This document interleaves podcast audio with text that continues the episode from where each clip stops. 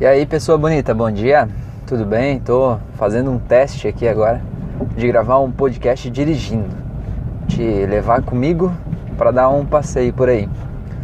E sobre isso, eu queria falar sobre o que que motiva a gente a levantar de manhã, né? O que que motiva a gente a fazer o que a gente faz? Porque muitas vezes a gente faz o que esperam da gente a gente tem um trabalho que esperam que a gente tivesse. A gente tem uma família do jeito que esperam que a gente tivesse. Tem gente que tem até filhos porque os outros queriam, porque os seus pais queriam netos, porque a sua esposa ou marido queriam filho. Mas e você? Você quer também? O que, que você anda querendo ultimamente? E o que, que você anda fazendo para ter as coisas que você gosta? Eu falo sobre isso porque muitas vezes a gente se vê refém da gente mesmo, né?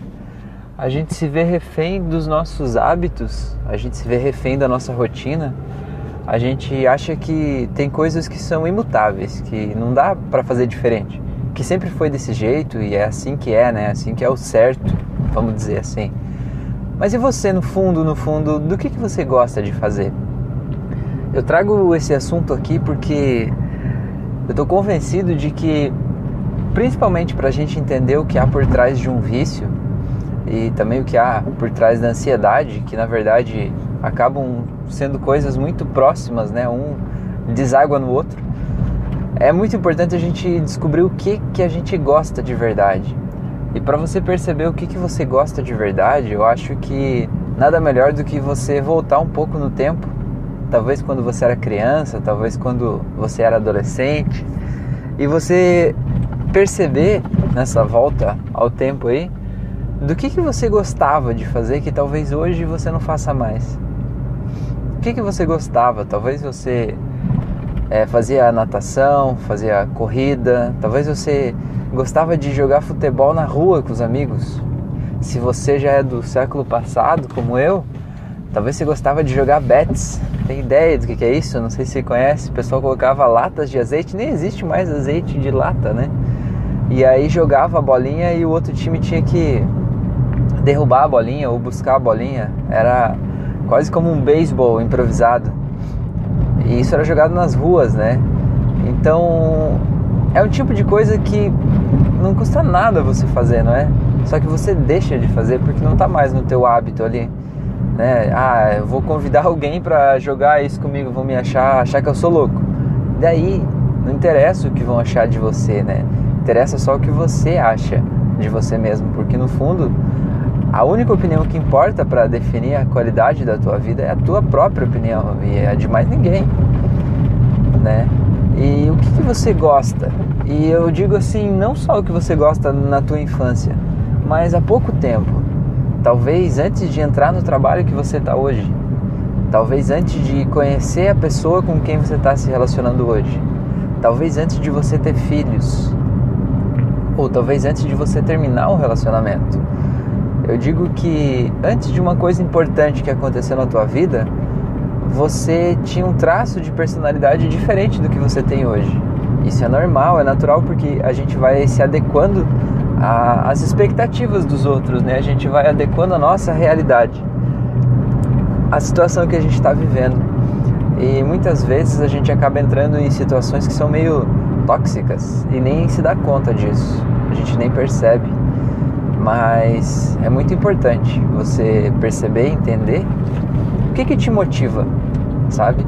Principalmente em relação ao trabalho, eu acho, porque é uma coisa que você faz todos os dias e muitas vezes a gente passa mais tempo, passa mais horas do nosso dia acordado, a gente passa a maior parte do tempo no trabalho, convivendo com pessoas, estando com pessoas que estão lá e muitas das vezes a gente não gosta daquilo que a gente faz. Então a gente passa a maior parte do tempo, do nosso tempo acordado, vivendo uma coisa que a gente não gosta de viver. E para que tudo isso? Né? A gente, claro, a gente vai ao trabalho para a gente ter dinheiro, ter condições de comprar as coisas, ter a, a vida que a gente busca, que a gente almeja, ter condições de pagar um aluguel, talvez, ou financiar uma casa, ou enfim, né, se manter financeiramente por aí. Mas será que esse trabalho é a única opção? Será que esse relacionamento que você se sente preso nele é a única opção? É, eu não digo que você tem que abandonar o trabalho ou abandonar o relacionamento de forma nenhuma, não estou aqui para isso. Eu estou aqui para te fazer mergulhar dentro de si mesmo e redescobrir aí em você o que, que te faz bem, o que, que você gosta, o que, que te deixa em paz, o que, que te deixa mais tranquilo, para você ir redescobrindo esses detalhes, essas coisas, porque no final das contas, a principal solução para os seus problemas, e eu digo no plural, é você estar bem com você mesmo. E como é que você consegue ficar bem com você mesmo? Fazendo coisas que te fazem bem e deixando de fazer as coisas que não te fazem bem. É, sobre relacionamento abusivo, eu queria falar sobre a história de uma moça. Ela é jornalista, tem um vídeo dela no YouTube eu só não me lembro o nome dela agora. É, esse vídeo é uma palestra que ela deu por TED. TED é um evento que eles pegam pessoas que são inspiradoras e convidam para falar durante cerca de 15 minutos sobre a sua história, sobre algo que elas fazem que é realmente incrível. E são pessoas anônimas, né? Não são pessoas, figuras, geralmente não são figuras públicas, né? São pessoas que estão mudando o mundo a partir da sua própria experiência. E essa moça, ela conta que ela era famosa, né? Trabalhava, fazia um monte de coisa. Ela era uma pessoa independente, totalmente independente, é, livre, leve, sorridente.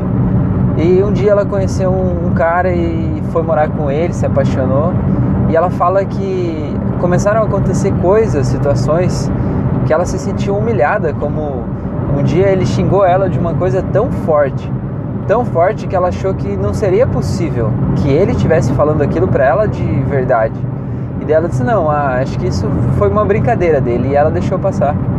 Aí passou mais uns dias e ele fez uma outra coisa ainda mais forte. E ela de novo: Não, isso eu acho que é só brincadeira, né? Não, ele jamais ia fazer isso comigo, né? É, ele, a gente tem um relacionamento bom, né? A gente se ama e, e ele não ia fazer isso comigo. E aí passou mais um tempo e aí ele bateu nela, um tapa.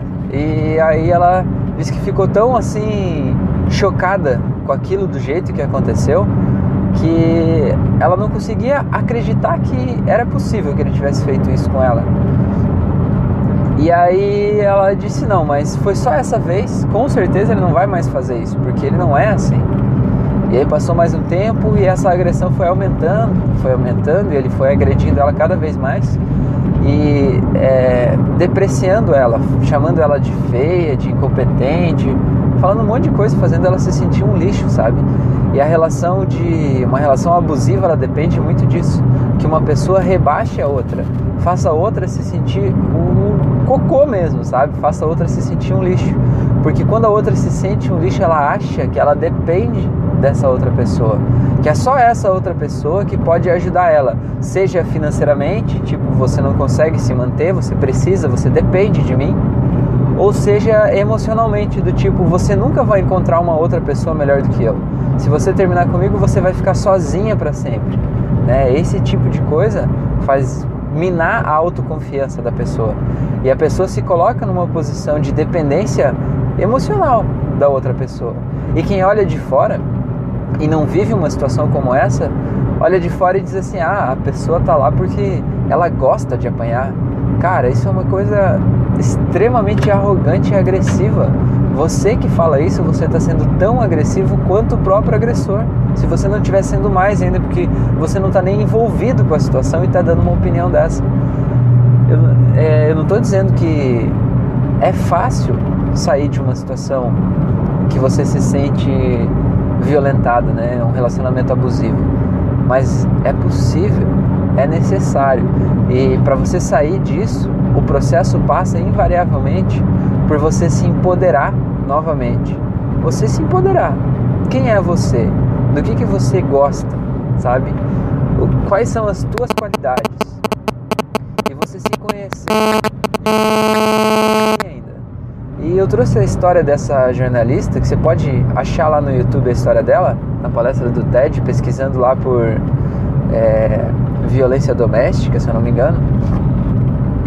É que a história termina assim: ela começou a fazer terapia e aí, depois de acho que cerca de um mês na terapia, essa terapeuta dela chamou os pais dela para uma sessão e explicou, abriu o jogo ali, falou que ela estava num relacionamento abusivo, que ela estava numa situação de dependência emocional que não dava mais para continuar daquele jeito e que ela inclusive precisaria abrir um, uma medida de proteção judicial, né, para ficar afastada desse rapaz aí que ela que, que é o do o abusador, né, que, que ela estava se relacionando embora eles morassem juntos naquele momento, ela precisava separar dele, precisava de uma medida judicial de proteção para que ele não pudesse entrar em contato com ela, porque a vida dela estava em risco já naquele momento.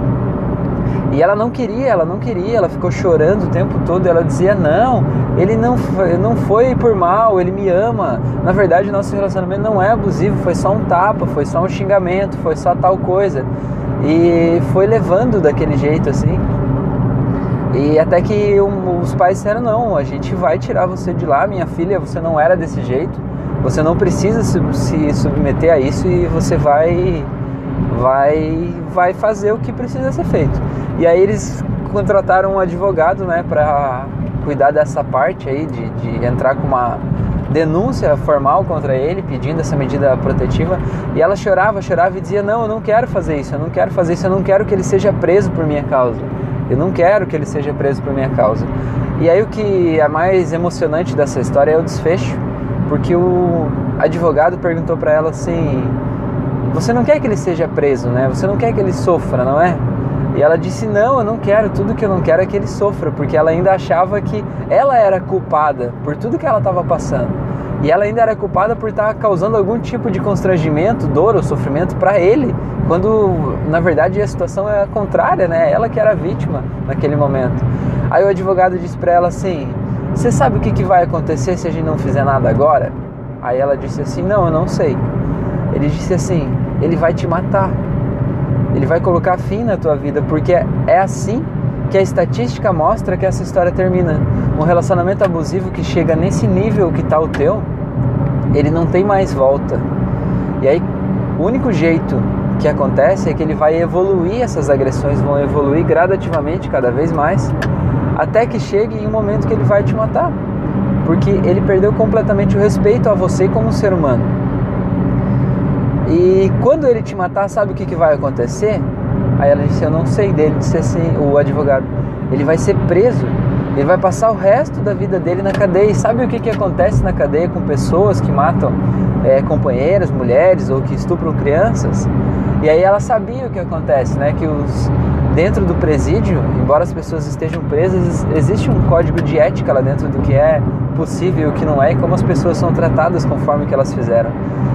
E aí ela entendeu que a melhor forma dela poder ajudar ele naquele momento era seguir com esse plano de fazer uma denúncia contra ele para separar eles, porque ela, ela entendia, olha só como é que a nossa mente é, como é que a gente consegue entrar numa aspira doentia. Ela entendia que a melhor coisa que ela podia fazer por ele naquele momento para proteger ele de um mal maior era terminar o relacionamento para que ele não estivesse em risco, no risco de matar ela e ser preso depois. Olha que loucura isso! Que loucura! Então, no final das contas, a única coisa que ela fez por ela, que foi tomar a atitude realmente de colocar fim no relacionamento, ela não fez por ela ainda, ela fez por ele, para proteger ele. Então, olha que nível de dependência ela estava naquele momento. Então, talvez se você está nesse nível de dependência ou conhece alguém que está nesse nível de dependência, procure ajuda. Se você ainda não está preparado para procurar ajuda, se empodere. Se empodere. Eu tenho no meu canal do YouTube, no Spotify, tenho também uma playlist de auto-hipnoses. A auto-hipnose é como se fosse uma meditação guiada. É só você fechar os olhos, colocar fones de ouvido e fazer ela no momento que você consiga ficar sozinho do teu quarto, em algum lugar que você possa ficar tranquilo e seguir os passos que eu vou falando ali, criando as imagens mentais e conforme você vai criando aquelas imagens, a mudança vai acontecendo dentro de você. Porque assim, tudo que está no teu cérebro, o teu jeito de encarar o mundo, encarar as coisas é uma programação. É uma programação que você fez, que você criou aquela programação ali dentro. Em algum momento da tua vida, os valores que te deram, as experiências que te deram, te fizeram entender que o certo era ser daquele jeito. Só que agora, se aquele jeito que você vem levando a tua vida te faz se sentir mal, te faz se sentir triste, não te faz ter os resultados que você queria ter, é hora de você reprogramar. Reprogramar como um adulto que você é hoje. Porque hoje você é uma pessoa muito mais inteligente, muito mais vivida, muito mais esperta, muito mais experiente do que você era quando você provavelmente fez a programação que está aí dentro te atrapalhando. Então aproveite toda essa tua inteligência e reprograme o teu cérebro. E para reprogramar, então, é só você acessar lá essas auto-hipnoses e você pode aprender a fazer auto-hipnose também. O que é a hipnose? É um processo que você rebaixa o senso crítico aí do teu cérebro e aí você consegue, por meio do rebaixamento desse senso crítico, acessar a tua programação. Imagina como um computador, né? Ele tem a, os programas que estão ali rodando e o sistema, o, o o estágio de transe, que é o estágio para onde a hipnose te leva, é como se ele te fizesse abrir aquela tela preta com as escritas em branca, sabe? Onde você faz a programação do computador. Quando você vai reinstalar o sistema operacional, aparece uma tela, não tem? Então, a auto-hipnose é como se te levasse para esse estágio, onde você consegue acessar não os programas, mas o que há por trás dos programas. Quando você consegue instalar um programa ou desinstalar um programa, ou atualizar um software entendeu? Então lá no, no, nessa minha playlist, seja no YouTube ou seja no Spotify, tem na Apple, na, na Apple, me fugiu o nome agora, é o player de áudio da Apple, tem lá também. É, me procurei, Rafael Vielewski. É, tem uma auto-hipnose lá que é de empoderamento. E essa auto-hipnose de empoderamento, o que, que a gente faz? É, dentro da tua mente, se você imaginar talvez se você vive uma situação abusiva, se você olhar, imaginar a figura mental, se você puder fazer isso agora, faça agora. Feche os olhos e imagine a figura mental que vem dessa pessoa da qual você se sente dependente, vítima, enfim. Como é que é essa figura? Você vai ver que essa pessoa provavelmente ela parece muito grande aí para você. É como se ela fosse muito maior do que você. Como se ela fosse gigante e você fosse pequena como se todos os desejos dela precisassem ser atendidos, né, ou merecessem ser atendidos, porque ela é muito maior do que você. Como se ela fosse um caminhão gigante, uma carreta, e você fosse só uma moto que está ali na, na rodovia. Se a carreta quer virar para a esquerda, a moto não tem muito o que fazer, né? Você tem que deixar ela virar. Você espera ela ir ou você vai antes, mas você não tem controle sobre aquilo ali. E o que, que a gente faz nessa auto-hipnose? A gente muda na tua mente essa imagem mental. A gente faz você se ver grande, empoderado, cheio de recursos e faz você ver a outra pessoa como uma pessoa menor. Uma pessoa menor. O que que isso faz? Isso faz você tirar uma série de véus que tinham aí nos seus olhos que não te permitiam ver a realidade do jeito que ela é realmente, sabe? Não te deixavam ver a realidade de um jeito cru. E aí quando você tira esses véus, né, em função dessa autoridade que a outra pessoa tinha sobre você, representada por essa imagem maior, você consegue ver a outra pessoa do jeito que ela é de verdade, cheia de falhas, cheia de inseguranças, cheia de medo, e você consegue perceber que ela não é uma carreta e você é uma moto. Pelo contrário, vocês dois são automóveis do mesmo tamanho. Só que nessa auto-hipnose a gente faz você se ver ainda maior, para você perceber que você tem autonomia, autoridade, que você tem desejos e que o que você quer fazer é importante. Isso pode parecer que não é nada você mudar a imagem mental que você tem de uma outra pessoa. Você vai achar que pode achar que isso é uma brincadeira, que é uma besteira você mudar a imagem mental. Mas eu te garanto que tudo que existe aí na tua vida existe primeiro na tua mente. E a imagem mental que você tem de si mesmo, a imagem mental que você tem de o que é um trabalho bom, de quanto você deve ganhar por mês, de como é um relacionamento ideal, como as pessoas devem te tratar, isso tudo está na tua mente. E quando está na tua mente, a tua mente torna isso real na tua vida. O universo, Deus, lei da atração, os seus atos, o que você quiser chamar, os ventos, os bons fluidos, os bons espíritos, que você quiser, tudo isso traz para você as coisas que são de acordo com o que está aí dentro. O magnetismo, o biomagnetismo, física quântica, as coisas se materializam na tua vida de acordo com o que está dentro de você. E é por isso que eu acho que a hipnose é uma ferramenta maravilhosa, porque ela muda realmente o que está dentro de você. E quando muda o que está dentro, o que está fora muda junto. Então, essa mensagem de hoje acabou saindo especialmente para quem sofre algum tipo de abuso. Empodere-se. Use lá as auto-hipnoses que tem. Eu tenho mais de 30 auto-hipnoses disponibilizadas já. E tem de vários assuntos, vários assuntos. E com certeza você vai achar um assunto lá que te agrada. Tem para ansiedade, para depressão, tem para mudar o gatilho que leva para síndrome do pânico, tem auto-hipnose para autoaceitação. Imagina que você não aceita uma parte da tua personalidade. Imagina que você é homossexual, por exemplo, e não aceita essa homossexualidade. E você vive num conflito interior, um conflito existencial. Muita gente acaba pensando até e desejando até o suicídio só por não se aceitar.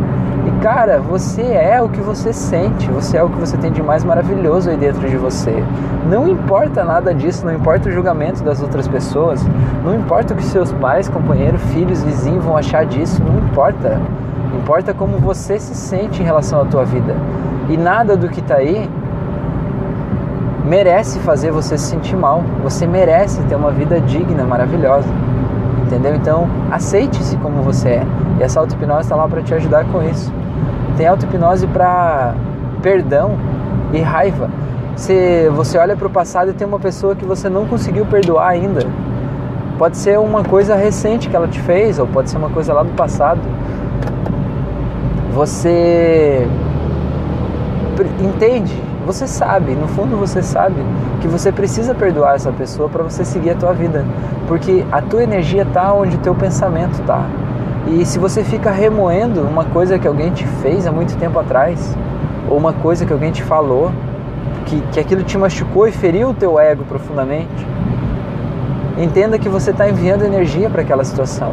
E se você está se sentindo sem energia, sem forças, cansado ultimamente, provavelmente é por causa disso. Porque em vez de você ter a tua energia agora, aqui, agora, para ser feliz e fazer as coisas que te fazem bem, e ter coragem pra, e atitude para tomar as decisões e fazer as coisas que vão mudar a tua vida e tornar ela melhor, você está lá jogando a tua energia numa coisa lá do passado que não está te fazendo melhorar. Pelo contrário, está te jogando cada vez mais para baixo. É uma escolha tua, você pode continuar assim. Mas se você percebe que isso está acontecendo com você, você não precisa mais continuar assim. Essa auto-hipnose está aí para te ajudar com isso. Tem uma auto-hipnose, inclusive, para esquecer um ex, ex-namorado, ex-marido, ex-esposa. É, esquecer é uma forma de falar, porque no final das contas você não vai esquecer a pessoa, a pessoa não vai ser apagada da tua vida, você vai lembrar. A única coisa é que você vai lembrar como uma coisa que passou e não uma coisa que você sinta como você ainda é dependente daquela pessoa, você ainda gostaria de estar com aquela pessoa, que você precisa daquela pessoa, né? É, ou que aquela pessoa te machucou demais e que você não consegue se entregar para um novo relacionamento porque fica passando aquele filme de terror na tua cabeça de que tudo vai acontecer de novo. Viu? Tá tudo na tua cabeça. Então vamos, bora mudar essa história que tem na tua cabeça, porque mudando a tua história, a tua vida muda. Então eu te convido aí, tem um monte de auto-hipnose, né, são mais de 30, como eu falei, citei algumas aqui. Bora lá dar uma olhada, vai lá, você deve olhar lá, se inscrever no meu canal do YouTube se você não está inscrito ainda, ativar o sininho para receber outras notificações. Eu faço vídeos com uma frequência absurda, quase todos os dias tem vídeos novos lá, tem auto-hipnoses novas e tem muita coisa legal de conhecimento, autoconhecimento, de evolução da consciência. E eu estou começando hoje esse podcast aqui, esse formato de podcast. Me diz aí o que, que você achou, se gostou, se não gostou, o que, que você pensa sobre isso, se essa mensagem te tocou de alguma forma, se isso fez você pensar e refletir, se isso te ajudou, me deixa saber, tá? Porque a gente, enquanto produtor de conteúdo aqui, a gente fica às vezes sozinho do outro lado. E para você, às vezes, ah, é tão claro que essa mensagem me ajudou que não é necessário eu falar. Cara, só que se você não falar, eu não sei, entendeu? Então comenta aí se isso te ajudou, te fez bem, tá? E eu te agradeço por esse passeio, por essa viagem, por esse momento que nós fizemos aqui nesse podcast de hoje. E eu vou ficando por aqui, tá? Então eu te espero lá no Instagram, no YouTube, Facebook, tem um grupo no Telegram só para ansiedade. Você quer receber dicas para controle da ansiedade? Curte lá, participa do meu grupo do Telegram. Eu te espero lá. Um abraço e até então nosso próximo encontro por aí. Você é maravilhoso, lindo, tá? Descubra essa lindeza toda que está aí dentro. Um abraço.